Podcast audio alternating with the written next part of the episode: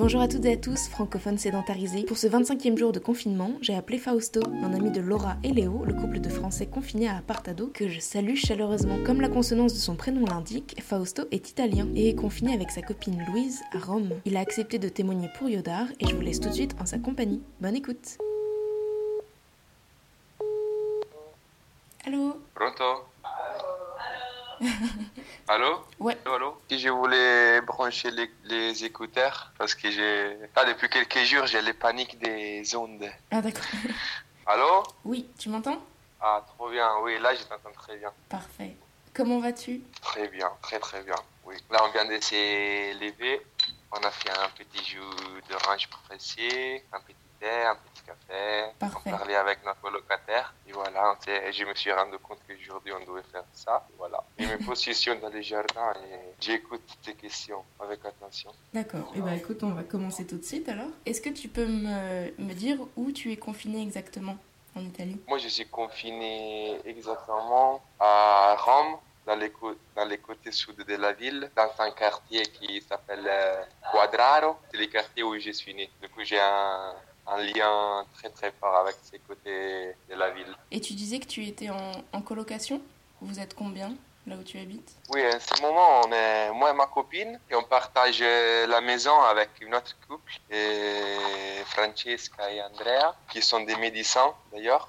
D'accord. Et là, en ce moment, ils sont en train de justement de combattre euh, le coronavirus. Et rien, voilà, du coup, ça fait un peu bizarre, de, je trouve parfois, d'avoir les infos directement par les médecins et ce que ça c'est en train de passer dans les hôpitaux. Mais souvent, ce qu'ils nous racontent, c'est beaucoup plus rassurant de ce qu'ils racontent les, Dans les médias les médias, ouais. Parce que vous êtes le pays quand même euh, qui était le plus touché jusqu'alors. Comment toi t'as ressenti ça? D'ailleurs, je t'ai même pas demandé ce que tu, ce que tu faisais. Ah, moi, dans la vie, je suis un cuisinier. Et juste avant que toute cette situation se mettait en place, j'étais en train d'ouvrir mon restaurant. J'étais vraiment dans la phase où j'ai commencé les travaux. Oh.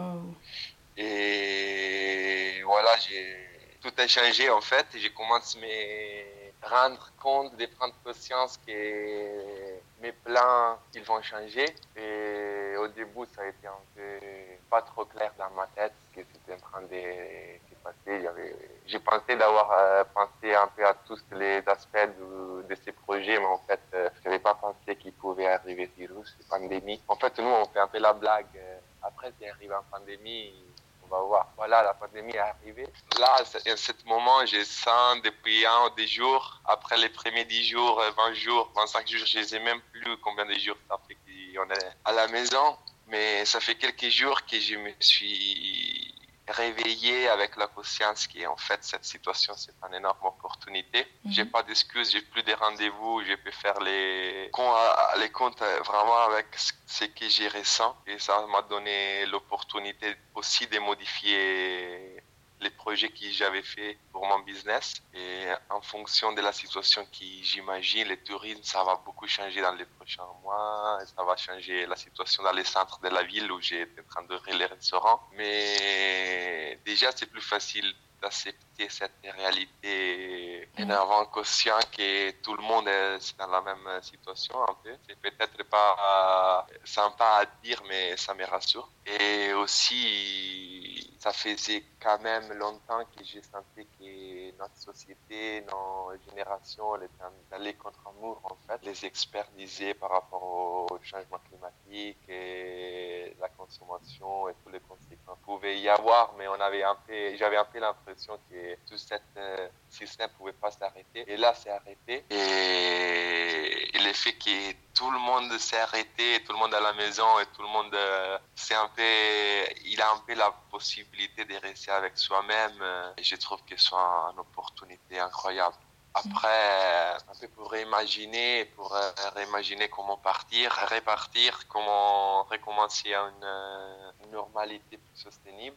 Tu as déjà eu le temps d'y réfléchir? Là, si ton resto ne se monte pas, qu'est-ce que tu fais? T'as des d'autres plans, des alternatives? Ouais, là, en fait, j'étais en train de penser qu'en fait, mon projet, ça, ça pouvait plus être qu'un restaurant, pas que les restaurants que j'avais prévus, ça peut devenir euh, un lab où on peut transformer les produits et on euh, produisent dans notre jardin parce que les projets étaient déjà avec un jardin. Et là, du coup, les jardins, ça va peut-être prendre euh, les centres et les restaurants qui étaient qui est dans les centres de la ville, ça va devenir un peu l'espace où on peut transformer les, la nourriture qu'on produit et, et, on achète par les producteurs qui on connaît, on a sélectionné, on aime bien. Et du coup, là, on est en train de penser un peu à comment on pouvait diversifier les business en fonction des... Il y a des idées que j'ai eues. Je me dis qu'on pourrait euh, offrir une offre hyper simple au restaurant où il y a juste un menu du jour et sortir un peu dans l'idée qu'on avait qu'il fallait satisfaire un peu la demande touristique qu'il y avait. Il fallait faire euh, forcément les plats des traditions et tout. Et là, ça devient un peu une obligation, je trouve, de commencer à cuisiner ce qu'il y a vraiment à disposition. Oui, localement. Et ouais, d'avoir un peu les jardins, ça, dans mes idées, ça me permettra d'avoir un peu un miroir de comment ça se passe dans la saison et sans compromis offrir un menu du jour hyper simple qui m'a permis aussi d'offrir à côté des autres euh, offres. En fait, j'imaginais que je pouvais vendre directement les produits aussi et, dans, et du coup de faire un côté du magasin qui était un peu boutique. Et j'imaginais que nos jardins pouvaient organiser un espèce de... Moi j'avais imaginé un espèce de temple de la nourriture où une fois par semaine on pouvait organiser un espèce de dîner un peu gastronomique euh, et sur une réservation pour vivre un peu l'expérience euh, dans un contexte euh, naturel qui à mon avis c'est la...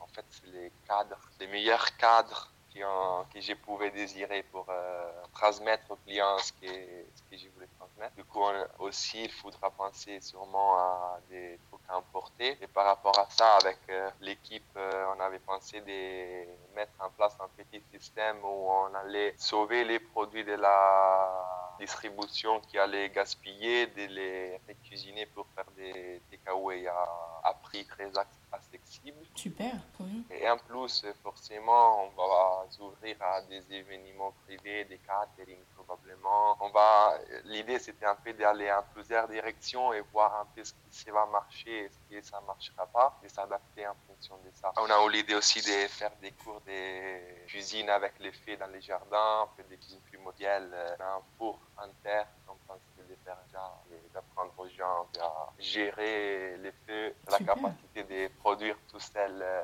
son propre pain, par exemple. C'est un truc euh, que je trouve très intéressant parce que tu reconnectes un peu avec des trucs euh, qui sont à la base. Oui, tu es plus dépendant des grandes surfaces et de tout ce système de consommation. C'est bien hein, comme projet. Et c'est quelque chose que j'imagine tu montais depuis, depuis longtemps. Tu avais une grosse équipe avec toi? Ça fait longtemps que, pas longtemps, mais ça fait quelques années qu'on a commencé ce travail dans ces jardins. Et au début, c'était un peu, dans les idées, c'était un peu séparé par les restaurants parce que les restaurants, ça se trouve dans les centres de la ville au Panthéon. Les centres de la ville à Rome, je ne sais pas si tu es déjà. J'y suis déjà allé. Oui. Ouais, et normalement, c'est vraiment plein de gens, plein de tourisme. Tous les systèmes euh, des offres touristiques, des restaurations et tout, ça se base un peu aussi sur cette énorme quantité de gens. Et là, en fait, il y a des jours, je suis allé au restaurant et j'ai rencontré peut-être un personne sur la route, c'est vraiment vide, tout est vide. Et ce scénario, ça me permet vraiment de me dire, ok, je ne dois plus penser à tout ça, je ne dois plus faire les, mes projets, mes calculs sur cette énorme quantité de monde, mais je peux vraiment essayer de faire ce que, que j'ai ressens, ce que je pense, parce qu'en final, j'ai plus que ça à faire. C'est mm. presque plus un choix. C'est plus facile de trouver le courage aussi pour proposer quelque chose de nouveau. Je pense qu'à la fin de tout ça, on pourra repartir avec un peut-être, je me dis, il y a peut-être une génération, la mienne, ou quand même une partie de ma génération qui, où ça se passe un peu mieux. Nous, on est quand même, on se sent très, très chanceux avec ma copine. On se répète, ça tous les matins. Et on se réveille, on a un jardin, on a, oui, on doit se reprojeter, mais on doit se reprojeter comme tout le monde. Et on se sent vraiment dans une position privilégiée. Et on commence à sentir que c'est de plus en plus vraiment une responsabilité de proposer quelque chose de différent, de commencer à penser vraiment à les conséquences de nos actions, de nos business, parce que je sais pas, on ressent que c'est terminé en époque et qu'il faut recommencer notre époque avec notre euh, manière de réfléchir et on n'est plus dans la position d'accepter autant de compromis. Donc je pense que cette situation du coronavirus, euh, au moins dans notre euh, cas particulier, ça a ramené aussi plein des aspects positifs et surtout plein de temps passé ensemble à la maison. On a rangé, on a fait tous les travaux qu'il fallait faire depuis longtemps. Une, une maison qu'on dirait nouvelle maison presque. jusque-là, tout va bien. Et juste par curiosité, tu as quel âge, Fausto? Moi, j'ai 26 ans. D'accord. Je suis pas sûre d'avoir bien compris, mais du coup, tu habites là où tu voulais monter le restaurant C'est ça ou c'est deux lieux différents? C'est deux lieux différents et avec les jardins, c'est trois lieux différents. D'accord. Moi, j'habite entre les jardins et les restaurants. Les restaurants, ça, ça se trouve au centre de la ville, mhm. au Panthéon. Et les jardins, ça se trouve euh, dans les côtés sud de la ville, dans les parcs de la Piantica, dans les parcs des Aqueducs. Okay Ouais, Et oui, du coup, c'est pas hyper près un avec l'autre, mais justement, là, on est en train de réfléchir à comment transporter les trucs, à comment faire un système peut devenir un cercle en ligne où on peut vraiment réutiliser tous les packaging euh, qu'on produise et on, puisse récupérer tous les déchets organiques qu'on produit comme restaurant pour faire des, des nourritures pour euh, les poulaillers, pour euh, les composts, pour les potagers. Mais tout ça, il faut les réfléchir un peu en fonction des normes pour la santé alimentaire. Et j'imagine que ces normes, ils, euh, vont changer, ils vont être plus en plus rigoureuses. rigoureuses. Du coup, il faudra un peu voir avec ça. Pour l'instant, on se projette un peu dans une idée générale et après, on essayerait de la réaliser pratiquement. Mais j'espère que ça va marcher. Moi aussi. Je croise fort les doigts Et si je passe à Rome, je viendrai, euh, je viendrai déjà Avec ton Ça serait un grand plaisir de t'auberger. Merci. Ça se trouve que tu vas être euh, la seule client qui on va ah. avoir. Mais non, il y en aura plein. Du coup, ça va être encore plus un plaisir.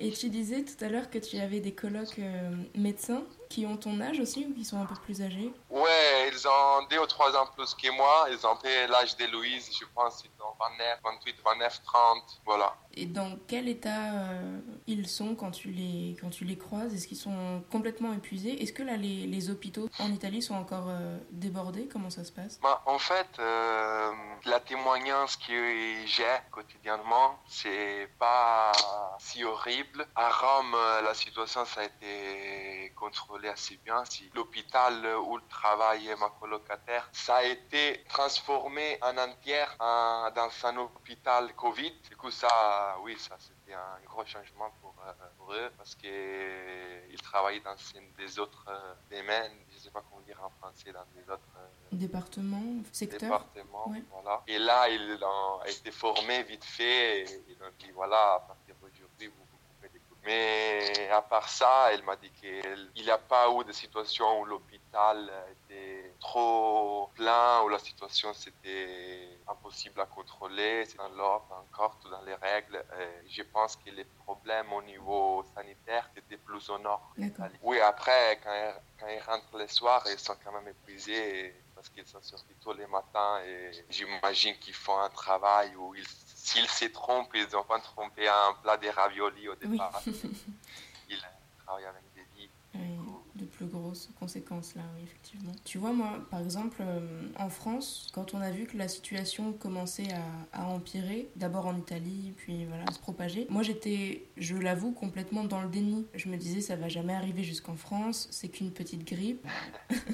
Est-ce que... Oui, mais tout le monde en a fait ça. oui. oui, justement, on faisait la réflexion qu'apparemment l'être humain, en fait, il est fait comme ça. Quand on voit un problème arriver aux autres, on s'est dit, à mon avis, un peu psychologiquement, que c'est un problème aux autres. Et jusqu'au moment où il ne va pas arriver chez toi, tu n'arrives pas à les prendre de manière euh, hyper sérieuse. Et je vois ça avec plein des autres problèmes. Je vais pas gérer ça un peu qu'on écoute les les scientifiques, j'ai un peu l'impression, j'ai un peu l'impression, pardon-moi pour mon français, hein. j'ai fait des momies. Ah non, mais tu parles extrêmement bien, t'inquiète pas. Non, je disais que j'ai un peu l'impression parfois qu'on a l'habitude d'écouter les scientifiques euh, un peu tard. Là, on, base des choix de notre pays sur, les, sur euh, qu'ils disent les experts. Au moins, ça, c'est ce qu'ils disent les présidents. Mais mis des mains, point, on n'écoute pas les scientifiques. Avant qu'il y ait des trucs comme ça, il se passe. Il y a quand même une grande